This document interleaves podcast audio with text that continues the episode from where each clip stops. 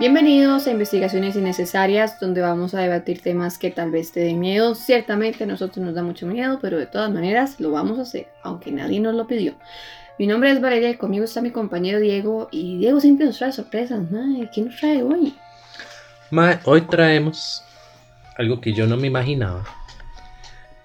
Y es que resulta que en Costa Rica habían gigantes. Como Hagrid, ¿no? bueno, no, Hagrid era un semigigante. Sí, todos sabemos de que Hagrid este, había sufrido mucho por su situación, que estaba en medio de ser humano gigante. Él no, se, no estaba aceptado como por la sociedad de los magos, pero también los gigantes lo veían con recelo. O sea, Hagrid fue muy difícil. Qué mala nota la Hagrid. Sí. Aquí gigantes, ¿no? Sí, yo no sabía. Porque comúnmente cuentan las leyendas que son tipo más de terror Siento que estas leyendas de gigantes no son tan terroríficas, por lo menos para nosotros que vivimos en el Valle Central. Eh, y aquí no se dan los gigantes. Aquí no, es de aquí. Ah, no, no, no es de esta zona. Tal vez si uno es de Guanacaste y uno acostumbra, no sé, ejercer como la cacería ilegal o cosas así, puede que uno le dé miedo porque ahí hay cosas, ¿verdad? Sí, yo creo que usted y yo no estamos incluidos en esa lista. No, en San José, cero gigantes. Pero al norte de Costa Rica y en Nicaragua existe la leyenda de los muerras. Muerras. Muerras. En mi vida había escuchado esa palabra. No, yo tampoco. Yo dije, ¿qué es esto? Y es una leyenda, dice que eran gigantes que bajaban por las sierras de Tilarán o también por Río Frío. Ellos venían del lago de Nicaragua y este, se encontraban como en, varias zonas, hay teorías ahí de que se encontraban en unas islas. Pero lo interesante de ellos es que la leyenda tal cual nos habla de unas costumbres que ellos tenían. Ellos eran unos gigantes que atacaban pueblos para asesinar a los hombres y raptar a las mujeres y a los niños. Unos más tuanis. Sí, eran unos compas ahí, buena gente. Entonces ellos hacían esto y ellos, em, no sé, a veces yo he visto que se plantea a los gigantes como unos seres que, aunque tienen una gran estatura, tal vez su intelecto no es muy desarrollado. Ma, yo ahorita tengo en la mente el capítulo del Chapulín Colorado donde él cuenta la historia del gigante que se roba a la princesita y que hablaba como así.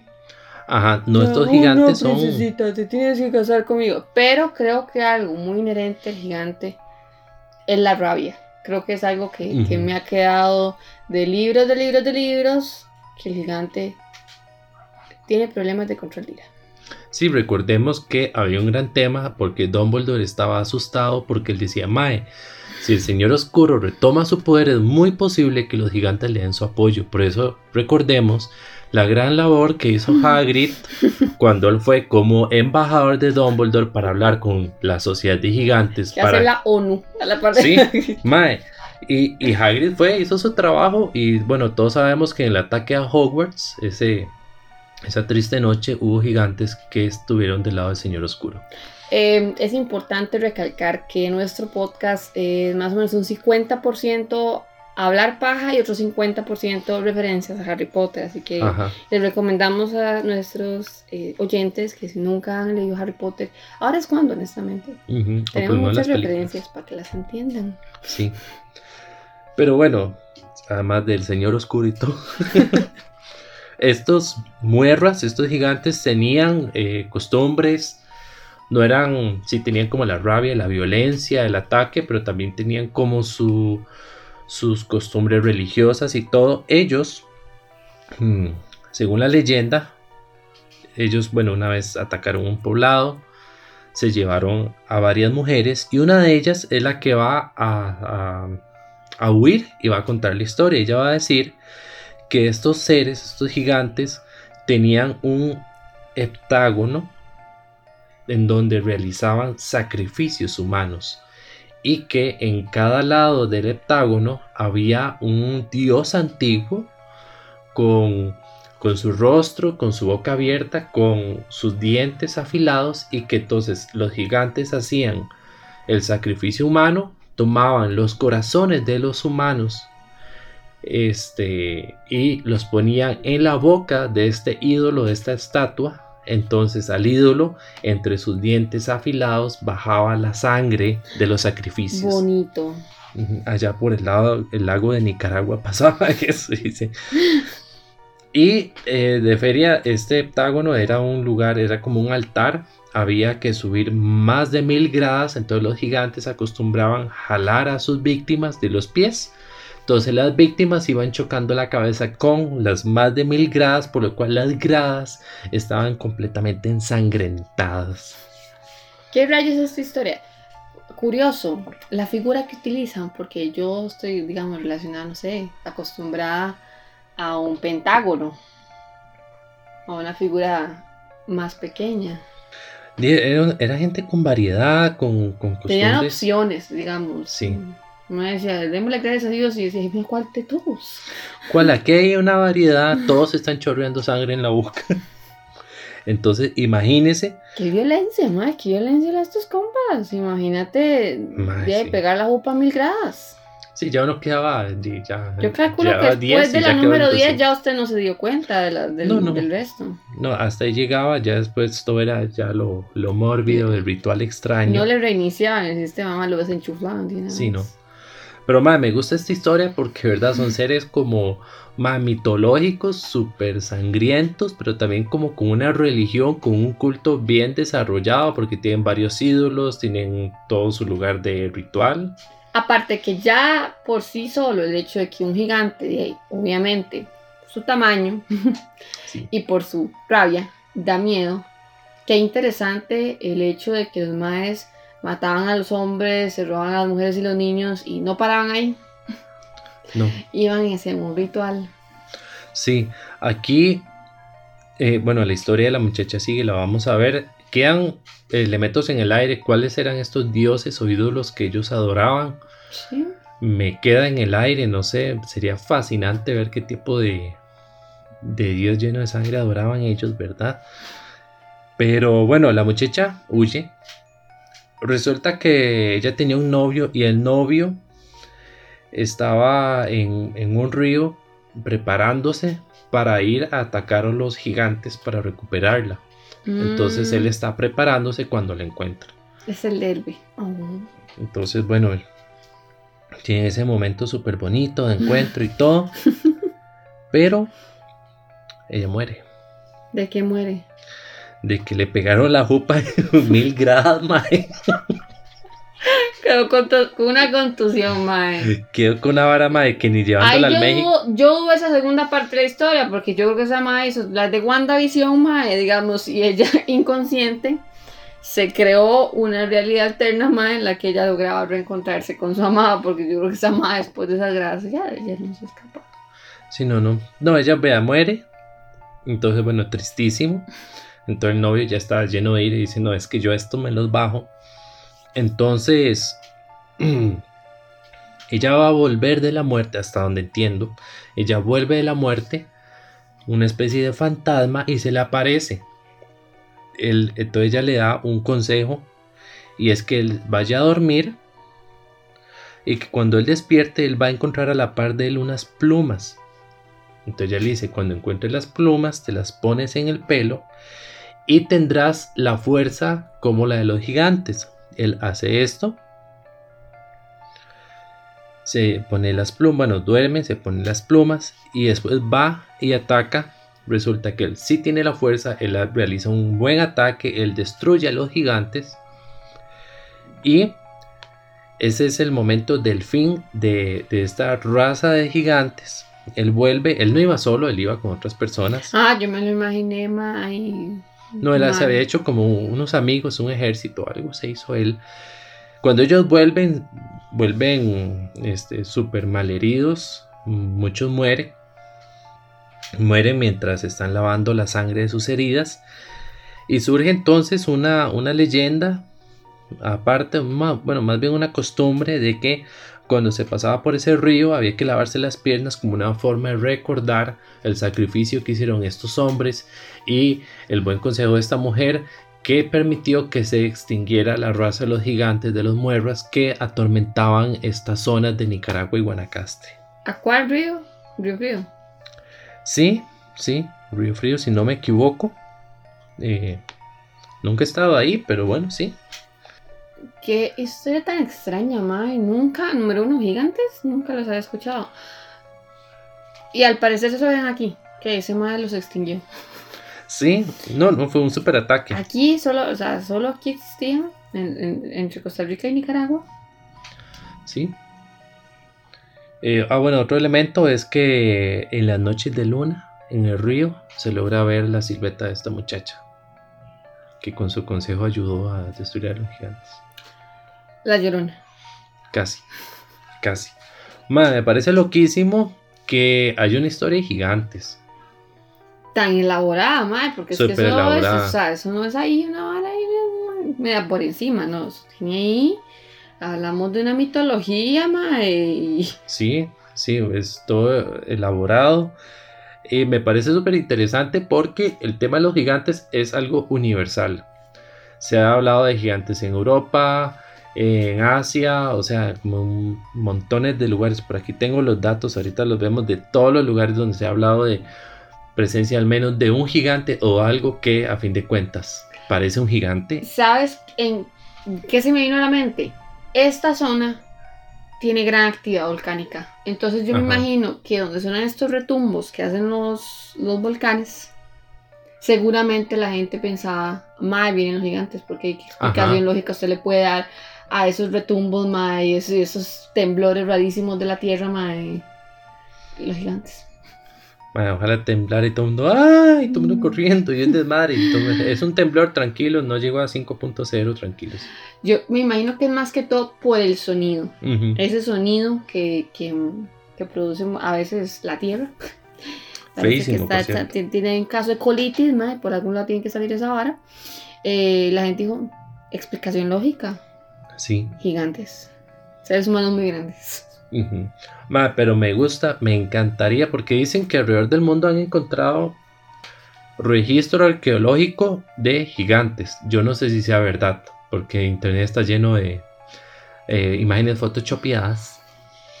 Pero... Como el día que compartieron una foto de un ovni y este mae casi se fue pollo. Y, yo dije, Valeria, Valeria empezó, empezó Valeria el 2021 se nos vino Agárrese y yo, Llegó esa foto.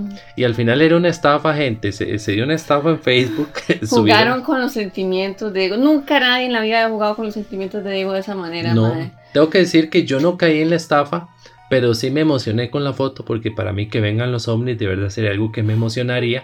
Mucha gente fue estafada ese día porque a la par de la foto ponían una a tal grupo de WhatsApp para obtener más información y la gente se metía y ahí leí que hubo casos de que le robaron los datos y no sé qué. No se metan esas cosas, ¿verdad? no, pero sí, yo vi la foto y me emocioné. Sí, pero volviendo al punto, sí, en internet hay muchas cosas que no son reales, entonces eh, tal vez encontraron fósiles. Súper interesante que por allá, sí, que ya por Nicaragua encontraran algún hueso, estaría súper interesante. Muy grande que no tendría una explicación, porque bueno, técnicamente acá nosotros somos relativamente nuevos, ¿verdad? Jóvenes en nivel de, de formaciones geográficas, entonces yo no creo que aquí se encuentre, digamos, mucho fósil. No. Como allá en la Patagonia, por ejemplo. Ah, no, no, aquí. Eh... Yo creo que lo que hay son como esos caracolitos en. Como está tapado por el mar. Sí. Lo que hay son de los caracolitos pegados en. Aquí lo que hay es roca volcánica. Roca volcánica hay un montón.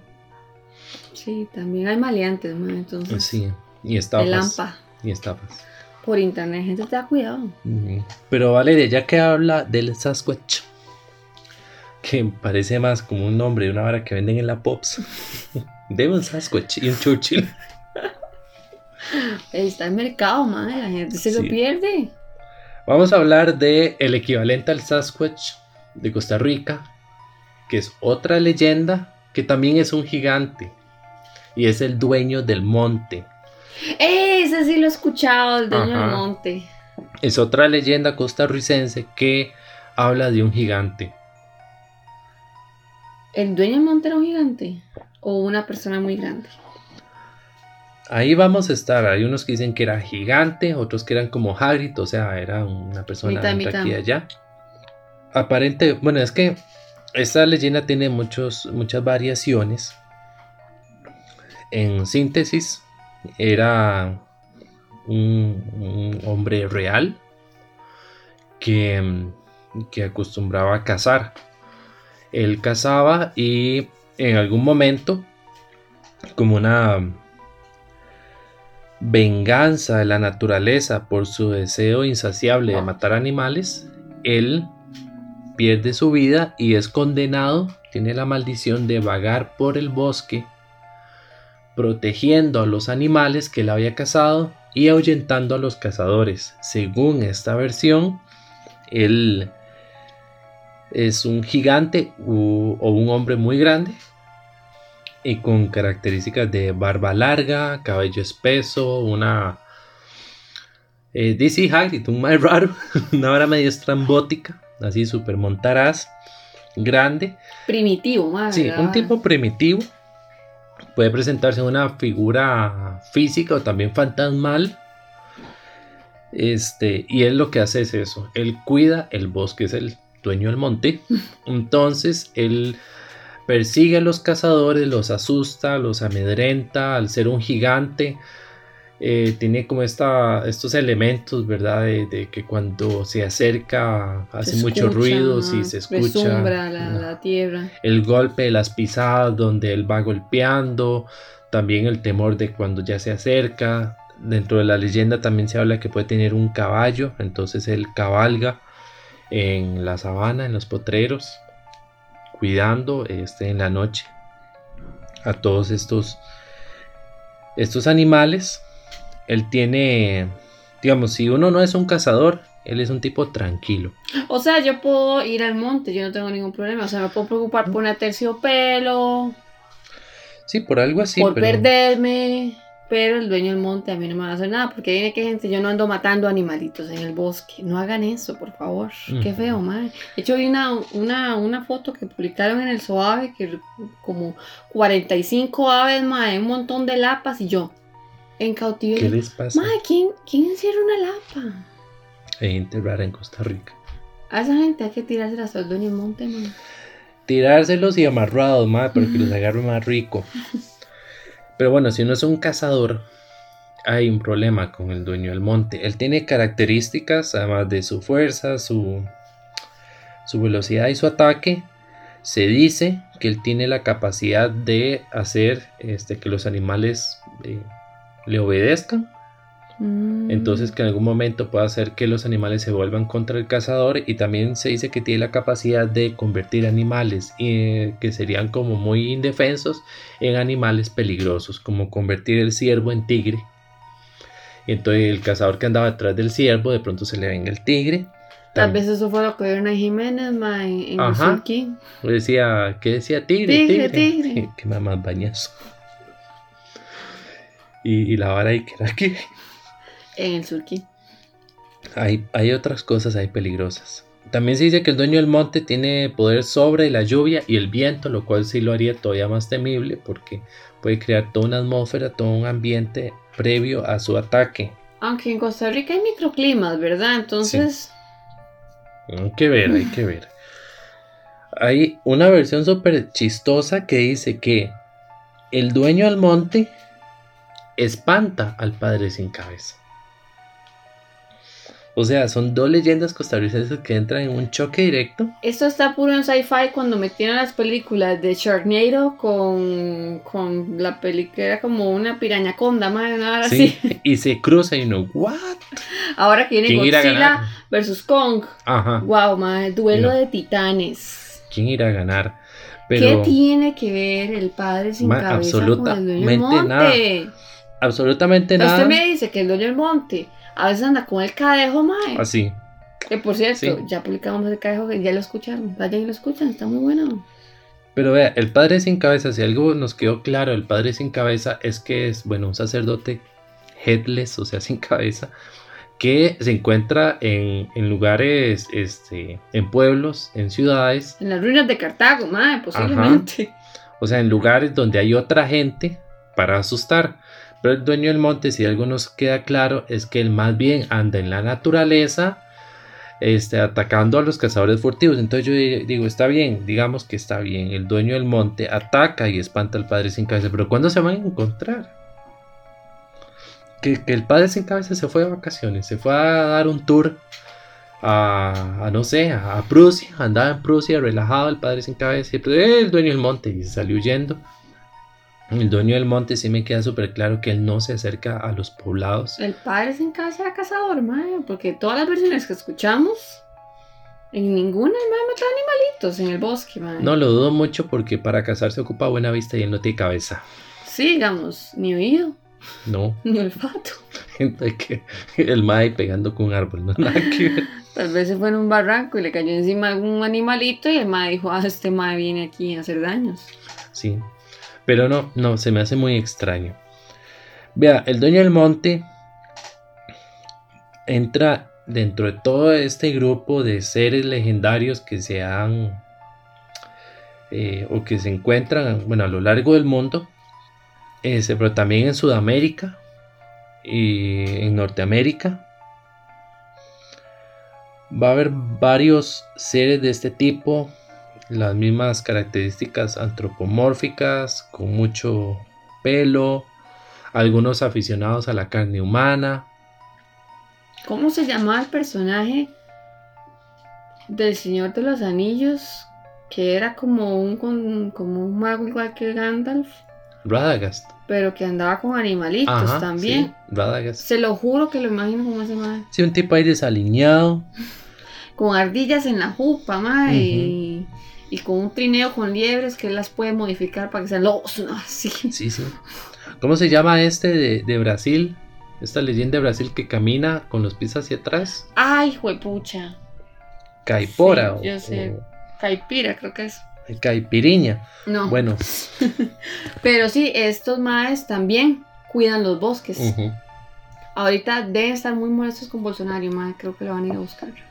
Digamos, este de Brasil que camina hacia adelante, pero parece que iba hacia atrás. Tiene los pies al revés. Entonces es un poco em, confuso.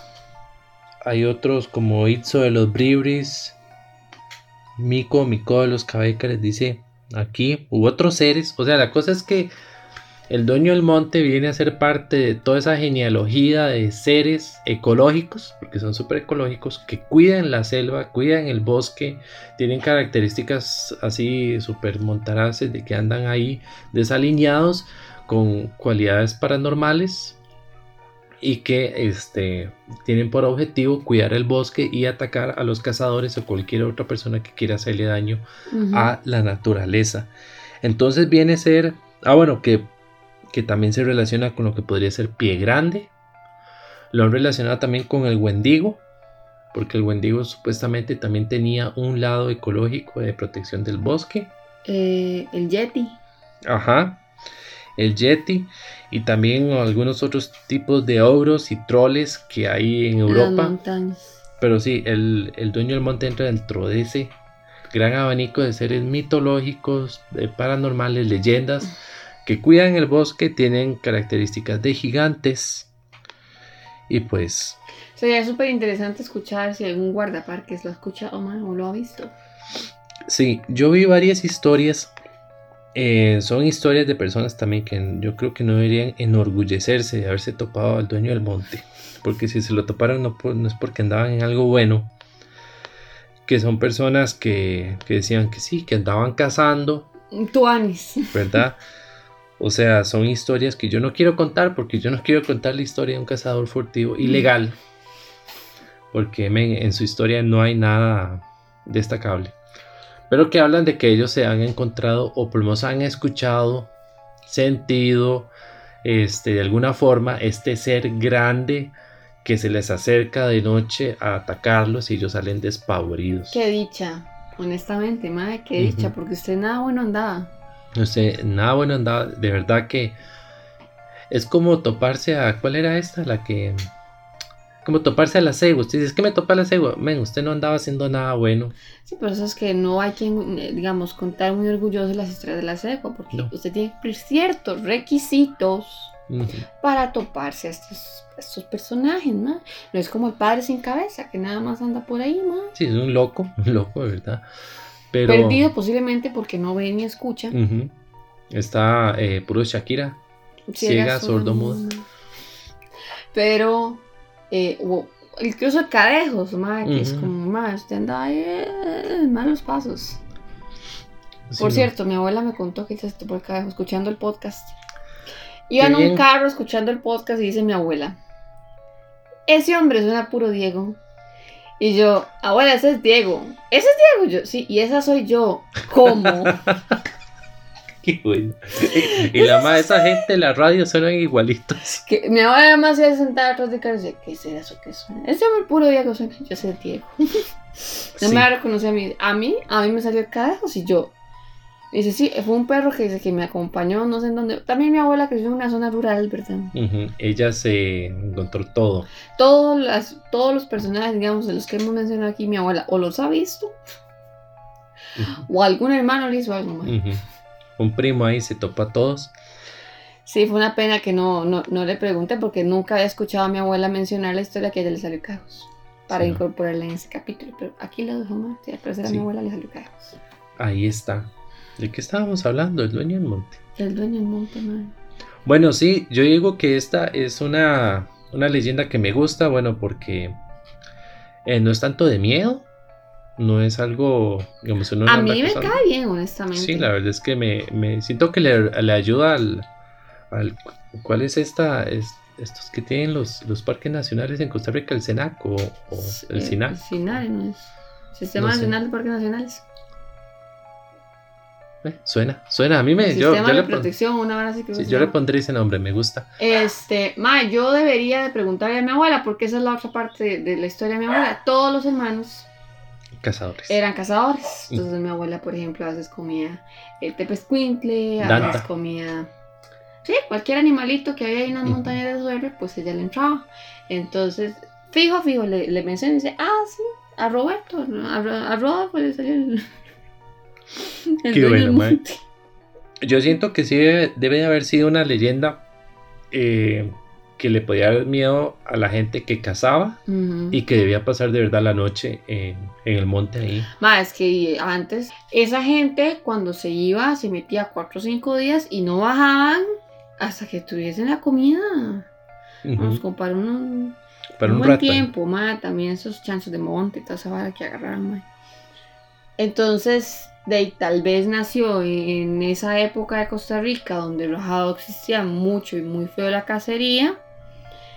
Y yo imagino que más de un loco estaba haciendo encontrárselo como pasarle frente, porque también en esa época la masculinidad era muy frágil. Ajá, sí, sí. Y me imagino, hoy yo voy, yo lo encuentro. Que se me venga, se me venga. Yo, llevo lo pongo en su lugar, man. Yo llevo arma. Man, no debe faltar el huevo que decía, ¿Sabe por qué ella no sale? Yo lo maté. Un madre yo lo asusté. Yo, yo lo maté y por eso no volvió a salir. Madre, siempre hay gente así. 100%, 100% de no ve, madre, que Sí. Madre, me gustó. En, en síntesis, tenemos gigantes en Costa Rica, súper genial. Otro, ya teníamos los licántropos. Ma, eso también, eso sí fue ahí un. Un, plot twist. Ma, un giro, es y no está preparada nadie para ese giro. Y tenemos gigantes y tenemos un ser sobrenatural, ecológico, eh, que apoya a Greenpeace y toda esta gente. Y que tiene esas características tipo Yeti, Sasquatch. Eh, qué, interesante, madre, porque yo pensaba que eso era ya, en, los United States y allá en las Europas. Me encantaría ir caminando por el bosque y encontrar una huella de muy grande. Sasquatch. Y yo, el dueño del monte. El dueño del monte. Sale una cara loco, madre. y que venga eh, alguien de Discovery, eh, el dueño del monte. Del monte, el dueño, porque no saben decir ño, entonces el dueño del monte. El monte. Hello, Diego. We found Diego. y yo, hola. hice un podcast. Qué buena, madre. Pero bueno, sirvió otro ser sobrenatural bueno, gente, hasta acá llegamos con Gigantes en Costa Rica, el dueño del monte. Muchas gracias por escucharnos. Recuerden seguirnos en nuestras redes sociales, Instagram y Facebook. Pueden dejarnos sugerencias, comentarios, esperamos leerlos y que ustedes nos escuchen, aunque esto nos dé miedo. Hasta la próxima.